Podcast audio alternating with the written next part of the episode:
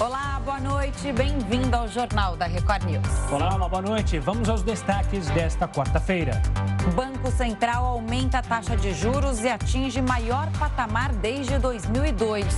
Procurador-Geral da República e Supremo Tribunal Federal recebem relatório da CPI da pandemia. Universidade de Oxford deve ter unidade instalada no Brasil até o ano que vem. E ainda, a Pfizer vai pedir à Anvisa liberação de vacina para crianças.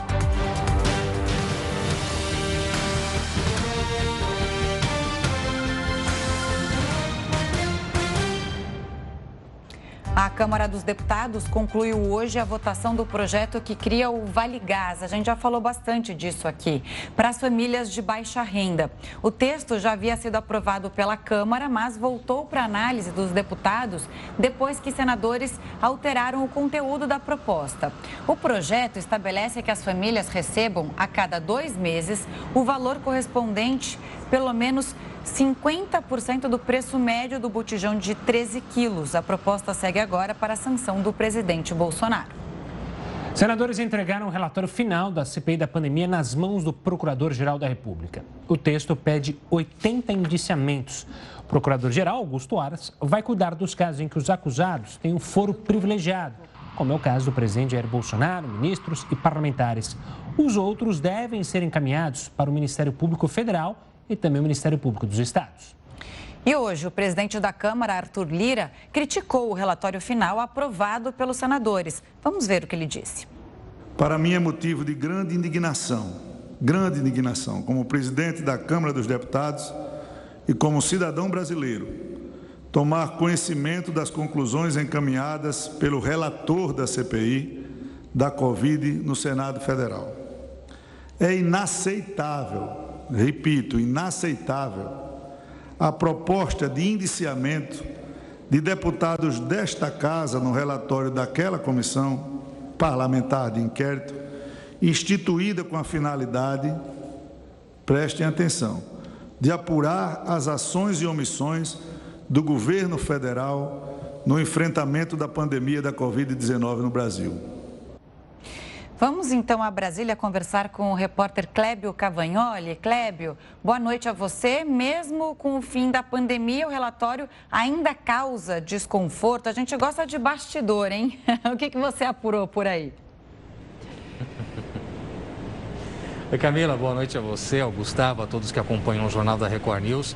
Olha, desconforto de um lado e, na verdade, o relatório tem incendiado o outro lado, que são aqueles que pedem investigações severas contra os que são apontados e indiciados pelo relatório. Essa fala que vocês acabaram de mostrar do presidente da Câmara, Arthur Lira, já repercutiu entre os senadores da cúpula, né, do chamado G7, ali da CPI da pandemia, e até mesmo entre ministros do Supremo Tribunal Federal, que disseram o seguinte: não existe é, qualquer tipo de proteção que se fale, por exemplo, como imunidade parlamentar, que garanta o direito de se cometer crimes. E o que os senadores do G7 dizem é que esses parlamentares, esses deputados que foram incluídos no relatório, cometeram crimes ao divulgar informações falsas a respeito de cloroquina e kit Covid que não funcionam, ao participarem de outras situações, como o caso da Prevent Senior. Então, para esses é, senadores do G7, é, falar em imunidade parlamentar nesse momento é muito confortável. Agora, o que eles dizem dizem, Camila, num só coro, é que imunidade parlamentar, liberdade de expressão que tanto se fala hoje em dia,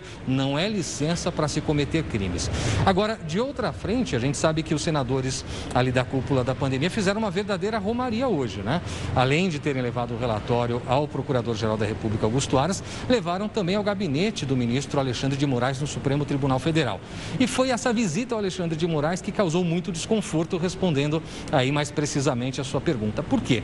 A gente sabe do embate histórico entre o Alexandre de Moraes e o presidente Jair Bolsonaro. Sabe também que o ministro Moraes compartilhou provas do inquérito das fake news que tramita no STF com a cúpula não é, é, da CPI da pandemia no Senado. Foi por isso, inclusive, que os senadores foram lá entregar o relatório e agradecer por esse compartilhamento de provas, mas também pedir celeridade a uma situação que está neste relatório final. O que, que é isso? É um pedido para que o presidente Bolsonaro seja banido das redes sociais depois que, na live de quinta-feira, divulgou informações informações falsas ali a respeito da possibilidade de maior transmissão de HIV para quem se vacinou. Esse caso já está com o ministro Alexandre de Moraes, ele inclusive já despachou, daqui a pouco a gente vai falar mais sobre isso. Agora a Romaria não terminou, viu, Camila e Gustavo? Amanhã os senadores do G7 visitam o presidente do Supremo Tribunal Federal. Às quatro da tarde, eles vão pessoalmente entregar o relatório ao ministro Luiz Fux na sede do Supremo Tribunal Federal. E a gente sabe também que o ministro Fux teve alguns desconfortos e desentendimentos com o presidente da República recentemente, quando foi diretamente criticado por ele, principalmente nos atos de 7 de setembro. Essa simbologia dessas visitas é muito forte nesse momento, porque busca-se pressionar o Procurador-Geral da República, Augusto Aras, para levar essas investigações adiante. Camila, Gustavo. Kleber, você que sempre sabe tudo das coisas que acontecem no Supremo Tribunal Federal. Você mencionou justamente essa questão envolvendo o presidente e um pedido que foi feito na CPI. O presidente Jair Bolsonaro, inclusive, já foi ao STF contra essa ação da CPI que pede para bani-lo, para banir ele das redes sociais? Exatamente, Gustavo. A gentileza sua. Saber de tudo é muita coisa. Não dá para saber de tudo, é até perigoso, viu? Agora, sobre esse pedido, sim. A AGU é, entrou com essa manifestação já no Supremo. Agora, olha como são as coisas, Gustavo e Camila, e a você que nos acompanha pela Record News. O relator escolhido para esse pedido foi ninguém menos do que o Alexandre de Moraes, o próprio. Ele já despachou, como eu disse anteriormente, adiantei aqui é, é, só por cima, ele já despachou esse pedido da AGU para o Procurador-Geral da República para que ele se manifeste. O que, que a AGU alega? Que não cabe à cúpula da CPI, ao relatório é, ali que foi elaborado, é, dizer, determinar se o presidente da República pode ou não ficar nas redes sociais. E mais, que o presidente não pode ser investigado ali pelos senadores. Agora, é claro, uma vez que Alexandre de Moraes pediu a manifestação da Procuradoria-Geral da República, fica aí pendente, não há um prazo é, muito determinado. Ele não disse, ah, você tem que é, mandar de volta a manifestação em, em 24 horas ou 48 horas. De praxe são pelo menos até cinco dias. E aí Alexandre de Moraes pode seguir ou não o entendimento do Procurador-Geral da República e arquivar ou tocar adiante essas investigações. Por tradição, Gustavo e Camila, a gente sabe que Alexandre de Moraes gosta de levar adiante as investigações com o presidente Jair Bolsonaro. É o histórico tradicional dele. Volto com vocês aí no estúdio. Valeu, Kleber. Não sabe tudo, mas quase tudo e sempre trazendo as informações precisas do Supremo Tribunal Federal lá de Brasília. Um forte abraço e até uma próxima, Kleber. Olha, vamos falar agora do preço dos insumos para a indústria, que subiu 0,4% em setembro. Segundo o IBGE, é o menor resultado desde dezembro do ano passado. Mas, em 12 meses, a alta acumulada passa de 30%. Os setores que tiveram um menor reajuste foram as indústrias extrativa e de alimentos. O preço médio do etanol disparou nos últimos meses e nesta semana está em alta de, em 16 estados e no Distrito Federal. Quem tenta fugir dos sucessivos aumentos da gasolina na hora de abastecer o carro tem ficado sem opção. É que o álcool ou o etanol hidratado também não para de subir.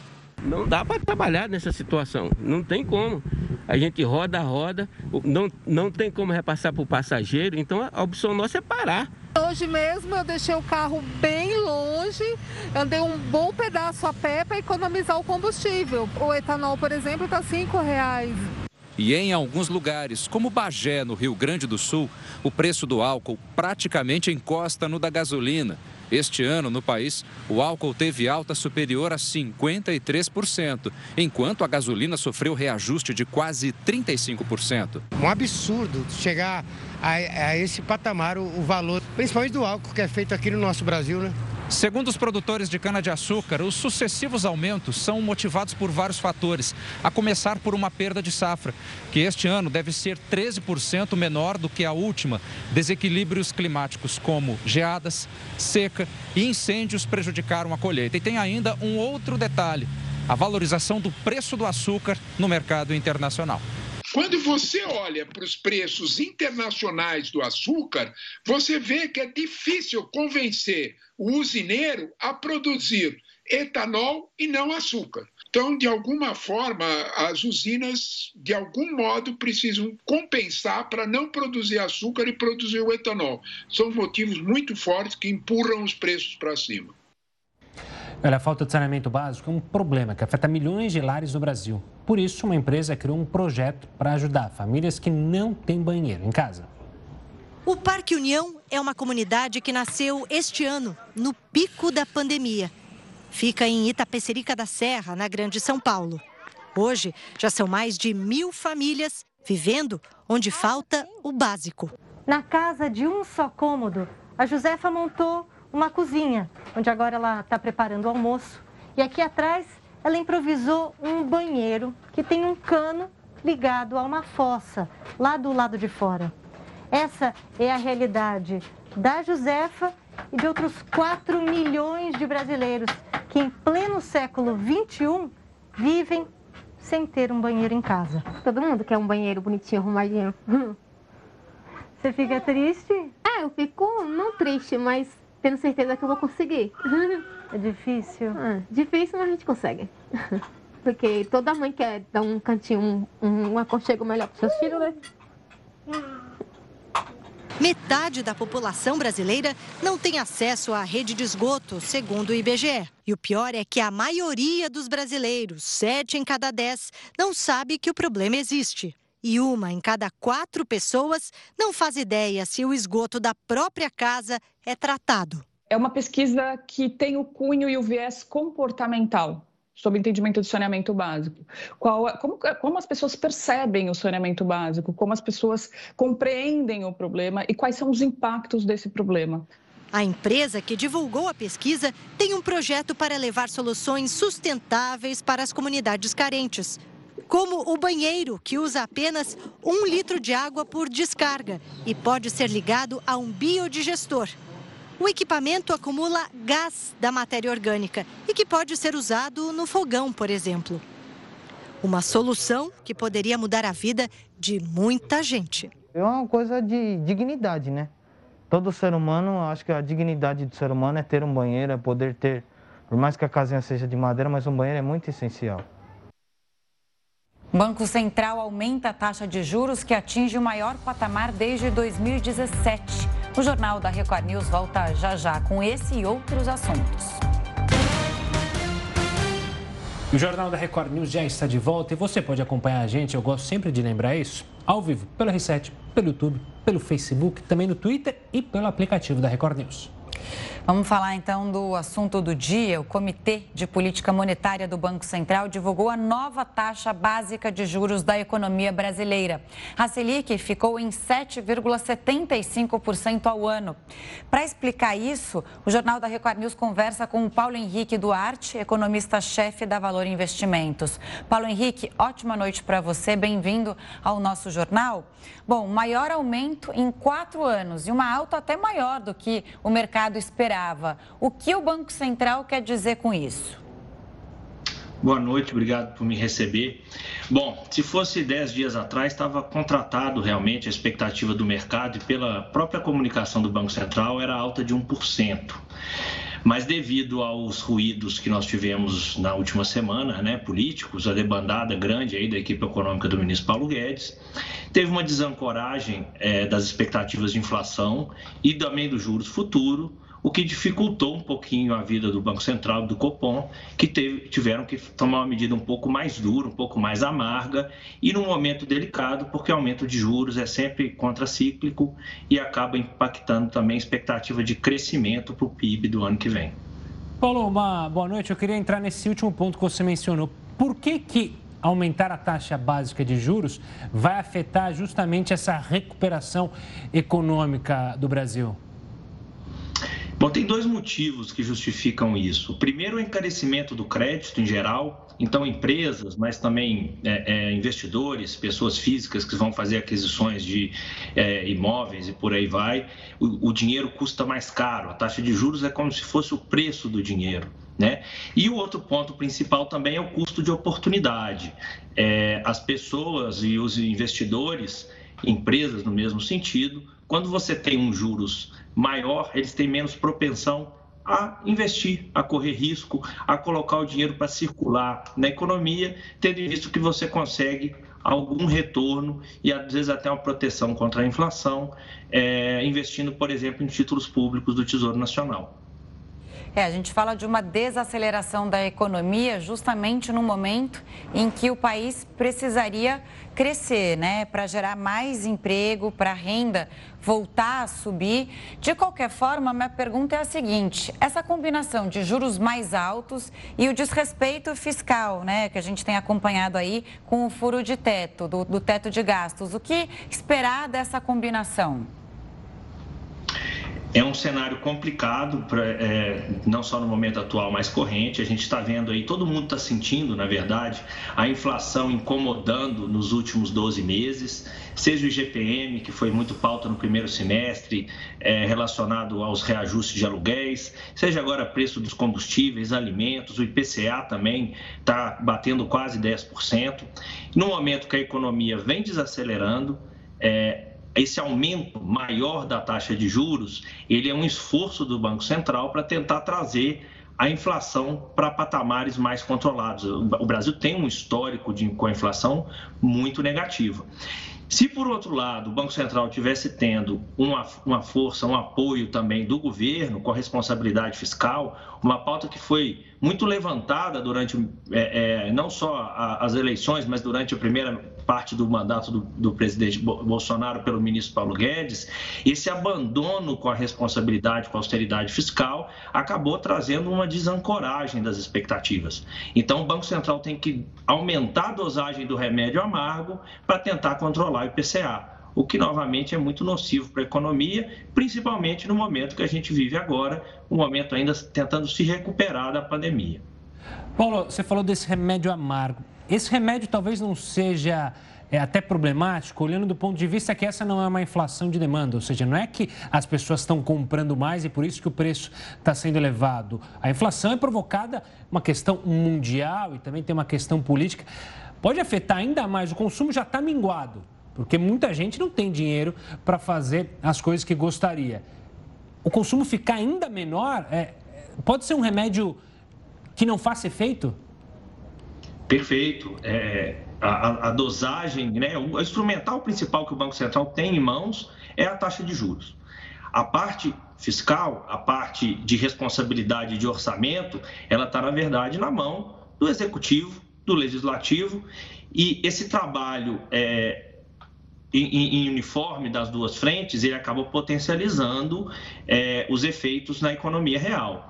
Acaba que o Banco Central está tendo que usar do instrumental que ele tem para tentar remediar um pouco e trazer essa inflação para o centro da meta. Você tem toda razão quando você diz que, na verdade, o maior componente inflacionário no momento atual, ele vem muito mais numa quebra da cadeia de produção. A gente está vendo aí o preço das commodities é, tanto minerais quanto é, é, do agronegócio em valores elevados no exterior, o que é favorável para a economia brasileira, mas você está vendo também uma falta de matéria-prima generalizada. Quem tentou comprar um carro recentemente sentiu essa dificuldade, as montadoras pedindo períodos elevados para entrega e por aí vai. Então, o Banco Central tem um, um instrumento em mãos que ele não seria o mais apropriado agora. O apropriado seria realmente a gente ter uma atuação aí do governo, é, de manter aquela bandeira que ele tinha tanto é, é, levantado durante uma parte do governo, que era fazer o ajuste fiscal. Infelizmente, é, por questões políticas, não dá para entrar nesse mérito. É, na última semana, a gente teve uma mudança forte é, no discurso do governo. Paulo Henrique, em via de regra, quando sobe a taxa de juros, de repente, para o investimento estrangeiro, o país fica é, mais atrativo para investimentos. O que acontece? A gente tem mais dólar no país e o câmbio, ele, é, o nosso, acaba sendo valorizado. Quer dizer, tem uma desvalorização do dólar aqui no país. Isso pode acontecer, e aí a gente tem um efeito também sobre a inflação, já que a gente tem muitos produtos precificados pelo dólar? A expectativa era essa. Novamente, o fluxo é, de capital estrangeiro esse ano para o Brasil ele vinha sendo favorável por conta da questão das commodities e no aumento da, da, da Selic, que eu, eu repito, já estava contratado um aumento para essa reunião do Copom. O que aconteceu que foi um aumento numa magnitude tão grande é, que desde 2002 a gente não viu o Banco Central mexer na Selic numa reunião aumentando mais do que um ponto percentual. tá? Naquela reunião lá de 2002 tinha sido pós-eleição, um, um, cenário completamente estressado, o Copom aumentou em 3% a Selic. Então é realmente uma, uma, um aumento numa magnitude muito maior do que a gente vinha esperando. É, e esse movimento de a precificação da taxa de juros em relação ao câmbio, ele seria favorável em trazer sim o investidor estrangeiro buscando um pouco Opa, desculpe, buscando o, o, o, um pouco um investimento mais favorável, tendo em vista que a taxa de juros lá no exterior também está muito baixa. Acaba que com todo o estresse que aconteceu, a gente viu um movimento contrário o Banco Central teve que aumentar a taxa de juros no momento que o câmbio também estressou, porque o investidor estrangeiro, que vem buscar às vezes 1, 2% a mais ao ano, viu o real em uma semana perder 5, 6, 7%. Essa conta, às vezes, o, o chamado risco país, deixa de ser favorável para o capital estrangeiro. Paulo Henrique, a conversa está tão boa que assistente virtual também queria participar do bate-papo. Eu quero agradecer demais a sua participação e sua explicação sobre a decisão do Banco Central nesta quarta-feira. Um forte abraço e até uma próxima. E olha, a pandemia provoca impacto na jornada de trabalho, isso em todo mundo. A gente volta em instantes para falar sobre esse assunto. Estamos de volta com o Jornal da Record News para falar do desemprego, que teve uma leve queda entre junho e agosto, mas ainda atinge 13 milhões e 700 mil brasileiros. A renda do trabalhador também caiu. A queda foi de 4,3% em relação ao segundo trimestre do ano, segundo o IBGE, e mais de, e mais de 10% em relação ao mesmo período do ano passado, de acordo com a pesquisa por amostra de domicílios, hoje a renda média é de quase R$ 2.500. É a maior queda nos salários desde 2012. Já a leve melhora na taxa de desemprego tem relação direta com o aumento da ocupação do país. Ou seja, tem mais gente trabalhando por conta própria. 25 milhões de pessoas, um recorde no país. A pandemia mudou muito a vida das pessoas, mas também provocou impacto na jornada de trabalho, que diminuiu em vários países. Os dados são da Organização Mundial do Trabalho. O documento aponta que a redução na jornada de trabalho caiu mais de 4%. A estimativa anterior era de que as horas trabalhadas tivessem diminuição de pouco mais de 3%. Segundo a OIT, a situação é mais grave na África e na América, no Brasil, o número de horas trabalhadas pode ficar mais de 5% abaixo dos níveis pré-pandemia. A recuperação tem sido mais rápida nos países com maior renda. Olha só, um dos serviços mais procurados nos cartórios aqui do Brasil é o reconhecimento de firma. Para evitar filas, o atendimento pode ser feito pela internet. Mas será que esse procedimento digital é seguro? Quem vai explicar para a gente é o Heródoto Barbeiro. Você já reconheceu muita firma? Tem firma aberta em muito cartório? Porque acontece isso com a gente, né? Às vezes a gente se muda e aí tem que abrir uma firma num cartório diferente do que já tinha. Oh, confusão. E para lembrar. burocracia, né? E para lembrar a firma que eu tinha feito, que agora eu não lembro mais. Olha, eu fiz mais que isso. Uma das minhas primeiras profissões foi ser office boy. Olha lá. Eu andava então pelo Central de São Paulo, nos cartórios reconhecendo firma. Olha, era um negócio desagradável. Você ficava ali um tempão. Ora, e sabe que até. É, você ficava lá esperando. E sabe que até recentemente ainda o negócio era igualzinho a esse. Você vai lá e fica lá esperando. Bom, agora o pessoal está dizendo, não, vai mudar, vai mudar, vai mudar e tal. Ótimo, vai mudar. Vai, vai ser possível agora fazer através da internet. Mas uma coisa que o conjunto de cartórios já afirma é o seguinte: olha, a gente vai fazer pela internet mas o preço vai ser o mesmo, não vai ficar mais barato não. Se, se vocês terem uma ideia, pessoal que está nos acompanhando aqui, se você for reconhecer uma afirmação comum de um documento qualquer, por exemplo, sei lá, uma, uma viagem para menor tem que ter o, o reconhecimento de firma. Ele custa de R$ reais até R$ reais. Imagine, R$ reais para um tabelião dizer, olha, essa assinatura é realmente de quem diz que, é, que ela é. É muito caro, não é barato isso, 13 reais. Outra coisa, quando você vende um carro, você não consegue transferir o carro se você não for no tabelião e não reconhecer sua firma, você não, você não consegue transferir o carro.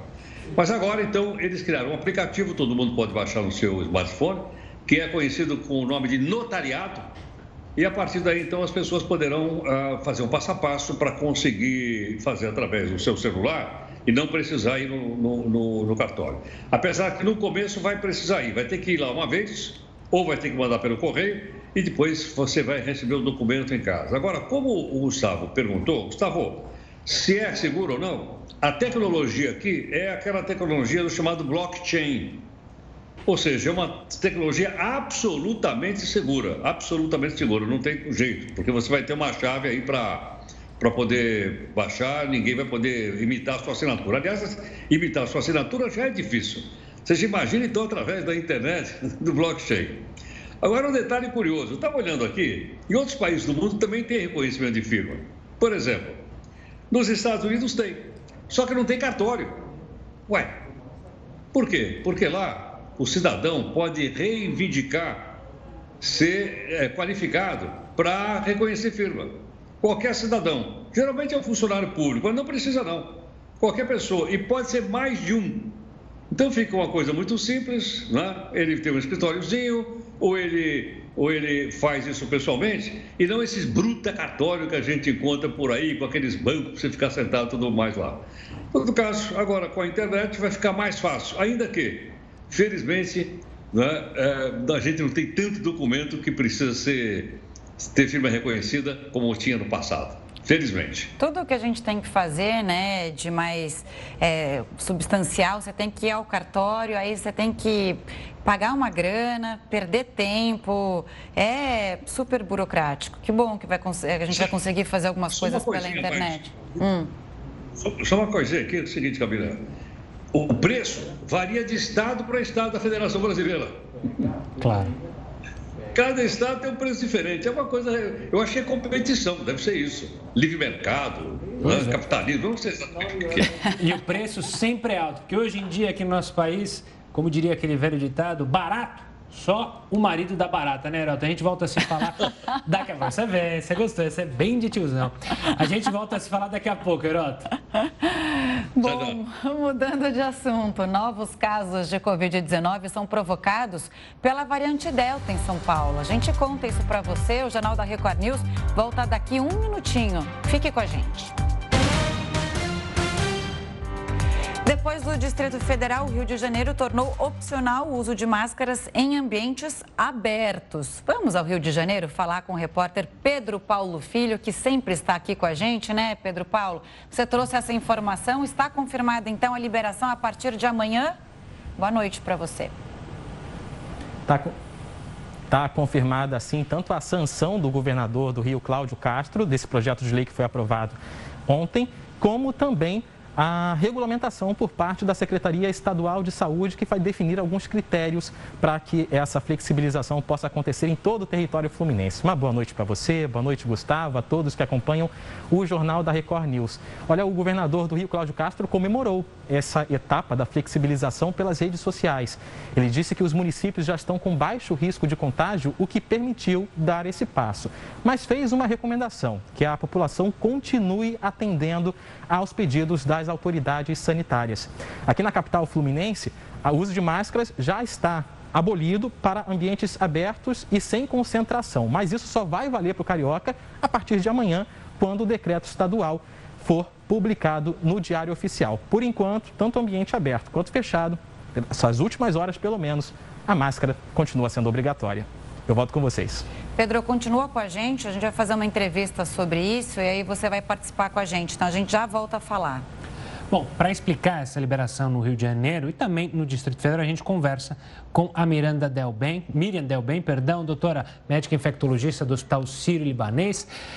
Doutora, é a pergunta que muita, muita gente está com o pé atrás. É a hora, de fato, para a gente liberar o uso das máscaras? Ou a senhora é contra isso? Era melhor ficar com as máscaras, pelo menos por mais algum período? Olha, Gustavo, eu acho que não é a hora ainda, né? Eu acho que a gente está sendo um pouquinho precipitado. A gente sabe que as máscaras, depois das vacinas, elas são a medida que mais diminui a transmissibilidade do vírus, né? Pelos trabalhos, mais de 10 vezes elas diminuem. Ela tem uma eficácia maior que 91% quando está todo mundo usando. A gente ainda tem taxas de transmissão por 100 mil habitantes que são bastante altas.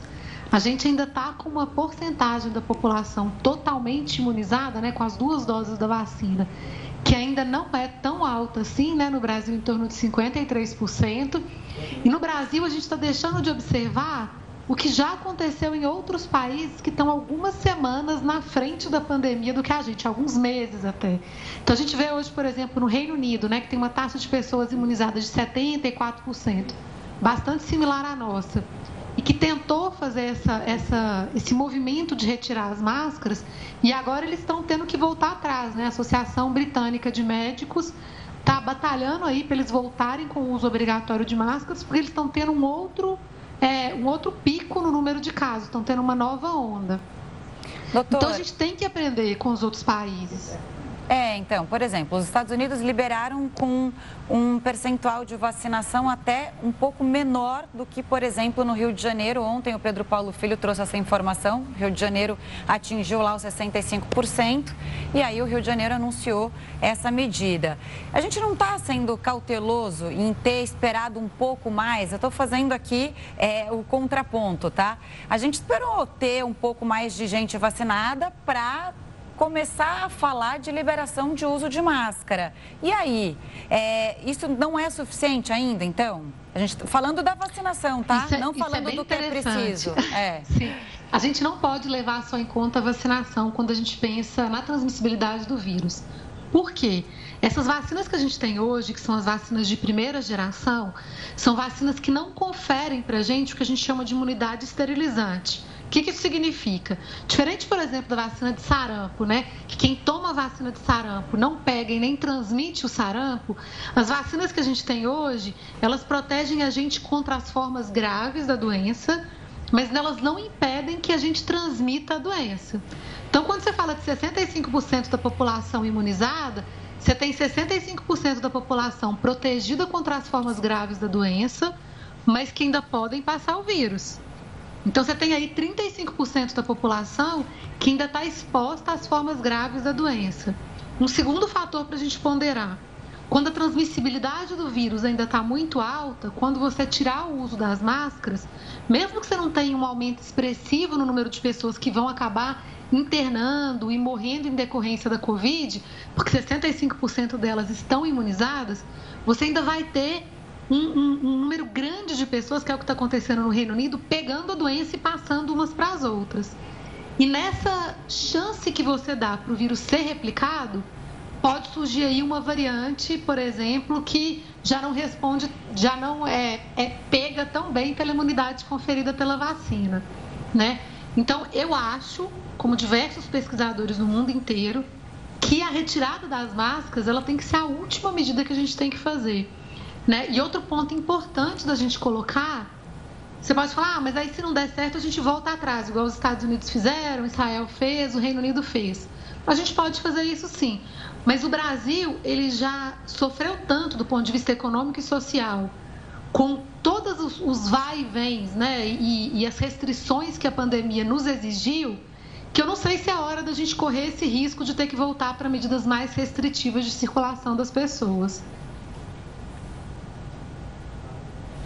Oi, doutora Miriam, boa noite para você. É, aqui do Rio de Janeiro, a gente tem um cenário de regulamentação por parte da Secretaria Estadual de Saúde, está definindo alguns critérios mínimos para que os municípios possam flexibilizar o uso de máscaras. Entre eles, alguns que são bem semelhantes ao que aconteceu aqui no município da capital fluminense que, por exemplo, 65% da cobertura vacinal completa da população para esses municípios começarem a liberar ah, o uso de máscaras em ambientes abertos e sem aglomeração. Só que a capital fluminense alcançou esses 65. Agora há pouco, o painel Rio Covid-19 estava mostrando aí 65,8% da população completamente imunizada. Mas isso não acontece da mesma maneira a nível estadual. Menos da metade da população está completamente imunizada, mais especificamente 49,8% da população. E alguns municípios estão bem mais atrasados do que a capital fluminense. Rio de Janeiro, que foi palco da Delta, foi um lugar onde a Delta se espalhou, se proliferou. A senhora acredita que podemos estar dando passo além do que podemos? E qual cenário a senhora vê para os próximos meses? eu acredito que a gente está dando um passo que, que a gente não deveria dar. Primeiro porque eu já expliquei, né? As vacinas elas não conferem uma imunidade esterilizante. Quem é vacinado ainda pode transmitir o vírus. Então a gente não tem que basear essa decisão simplesmente na porcentagem de pessoas imunizadas que a gente tem, pelo menos com as vacinas que a gente tem hoje, né? Em segundo lugar, é muito tópico você achar que você pode avaliar só o que está acontecendo em uma cidade. As cidades elas são muito interligadas, as pessoas elas vão e vêm. O Rio de Janeiro, por exemplo, é uma cidade que recebe vários turistas, né? É, e em terceiro lugar, eu não acho que é hora de correr o risco, né? As pessoas elas agora estão conseguindo respirar, estão conseguindo voltar a trabalhar. É, a, é, a, gente tem uma, uma taxa de desemprego e, e de pobreza enorme que foi trazida aí pela pandemia. Eu não acho que é hora da gente correr o risco de ter que voltar a fazer lockdown e voltar a medidas mais restritivas. Acho que as máscaras têm que ser a última coisa. Doutora Miriam, a gente fala o seguinte, não, aí a população pode ter bom senso, né? Ah, se ela se sentir insegura, porque é isso que o governo, as autoridades, elas estão contando. Ela só se sentir insegura, de repente, não está mais obrigatório o uso de máscara ao ar livre, mas se ela for para um ponto de ônibus, você vai lá e coloca a sua máscara quase impossível isso, né? O bom senso faltou desde o início da pandemia e não é culpa da população. Isso tem que vir de exemplo das autoridades, de regras pré-estabelecidas. E por que, que o bom senso não funciona? A gente tem um trabalho muito legal que foi feito pelo governo americano e pela Universidade de Emory e o CDC, que ele mostrou que quando você tem uma pessoa emitindo as partículas da Covid sem uso de máscara e, e a pessoa que está recebendo as partículas usando máscara, a efetividade da máscara é só de 54%. Então, ela reduz pela metade a chance da pessoa pegar. É, a redução mesmo, maior que 90%, ela vem quando as duas pessoas estão usando máscara. Então, não, não adianta muito a gente usar só se a gente quiser, porque ela é uma medida que depende do, da adesão de todo mundo. Né? Quando eu não uso máscara, eu estou colocando em risco o outro. Claro. Doutora Miriam, muito obrigado pela participação. Quero agradecer também a participação do Pedro aqui com a gente, que também é, participou lá do Rio de Janeiro. Um forte abraço, sempre suas explicações de maneira simples e didáticas. Tchau, tchau, doutora. Bom, vamos ver como é que está a situação da pandemia aqui no Brasil. Os números desta quarta-feira, de acordo com o CONAS, o país chegou à marca de 21 milhões 766.168 casos. No total, o Brasil registra 606.679 mortes desde o início da pandemia. 433 pessoas morreram pela Covid-19 nas últimas 24 horas. E agora, como está o andamento da vacinação no país? 72,68% dos brasileiros foram imunizados com a primeira dose. 53,42% da população tomou as duas doses ou a dose única da vacina contra o coronavírus. E 3,58% já tomaram a dose de reforço. E olha, quase 100% dos novos casos de Covid-19 em São Paulo foram provocados pela variante Delta.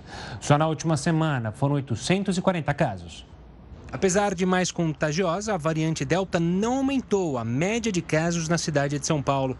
Desde julho, a capital registrou 4 mil casos da Delta. Mas nas últimas semanas, as infecções e as mortes têm diminuído com o avanço da vacinação. 91% dos adultos já estão totalmente vacinados na capital. E a partir de agora, o intervalo entre as doses da vacina AstraZeneca é de oito semanas. A variante Delta está aí, né? É mais uma evidência de que a gente precisa continuar é, usando máscara, continuar a se proteger e proteger o próximo. Claro. Vamos Por lá, favor, né? né? falar, mas pode falar. Vamos falar com o Heródoto Barbeiro, porque um projeto de lei na Austrália quer que menores de 16 anos só tenham acesso às redes sociais com o consentimento dos pais. A proposta provoca debates em outros países, inclusive, né, Gustavo? Na China, a China limitou é, o uso do TikTok é, pra, por por 40 minutos por dia para adolescentes abaixo de 40, é, 14 anos. Quer dizer, é uma medida bastante polêmica. Agora, mais uma discussão, então é assunto para o nosso mestre. Heródoto, um projeto como esse teria sucesso, por exemplo, aqui no Brasil, já que outros países estão discutindo?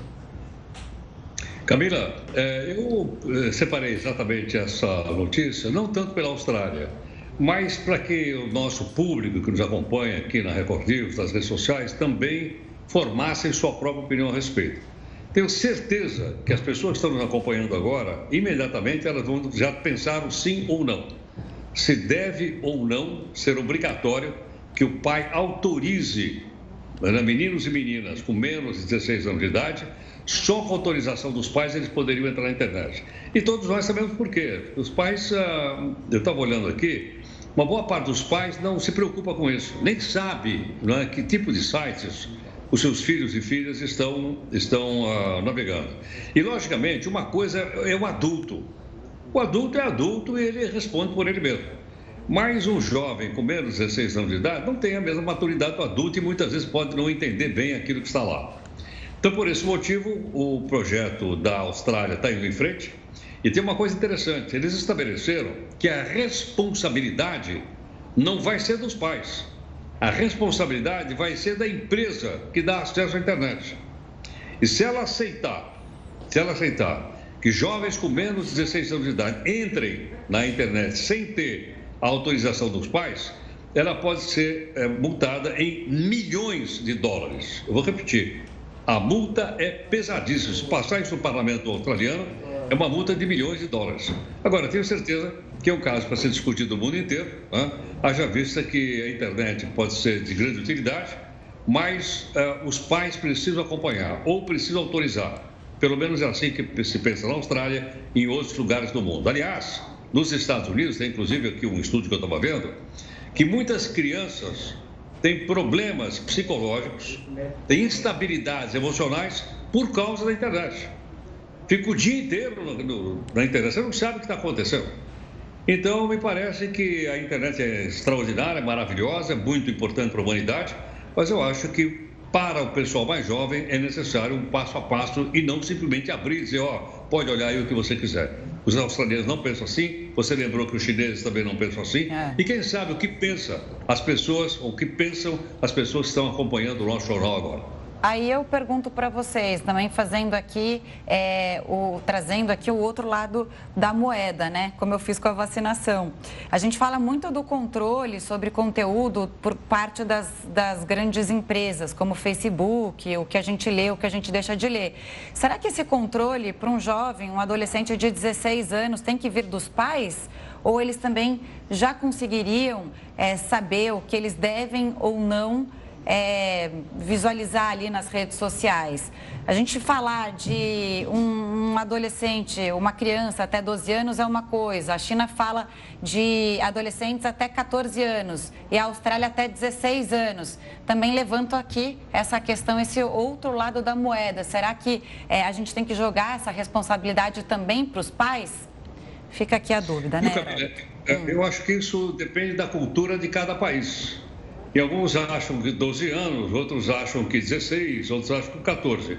Mas eu acho que uma coisa que é muito clara é o seguinte: é você separar ah, o adulto do não adulto.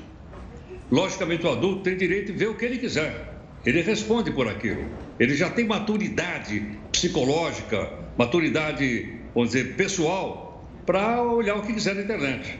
Agora, isso não acontece com os jovens e varia de país para país. Agora, até pergunto de novo aqui: se nós fôssemos colocar no nosso país, qual, qual seria a idade, a idade adequada para isso? 14, 12? Não sei. Acho que cada um de nós tem a sua resposta. Bom, Heroto, sempre um prazer conversar com você. A gente volta a se falar amanhã aqui no Jornal da Record News. Um forte abraço. Boa noite. Tchau, tchau. A Pfizer vai pedir autorização Anvisa para vacinar crianças contra a Covid-19. O Jornal da Record News volta em instantes. A Universidade de Oxford deve ter uma filial no Brasil. Olha só que chique, interessante. A carta de intenção foi assinada hoje na Inglaterra.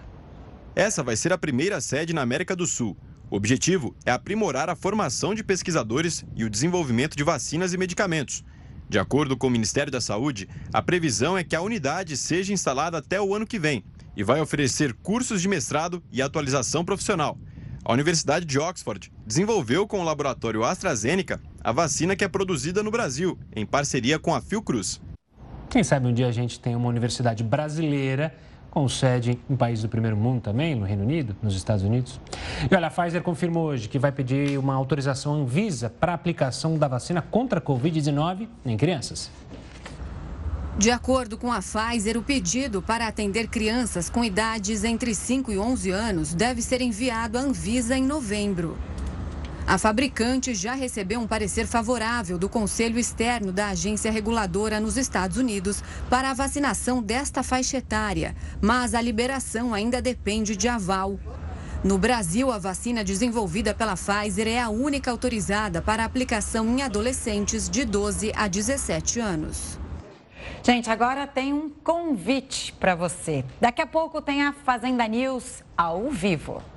É Noite histórica na bancada de A Fazenda News. Imagine o que é comentar o dia da prova do fazendeiro, um dia tão importante.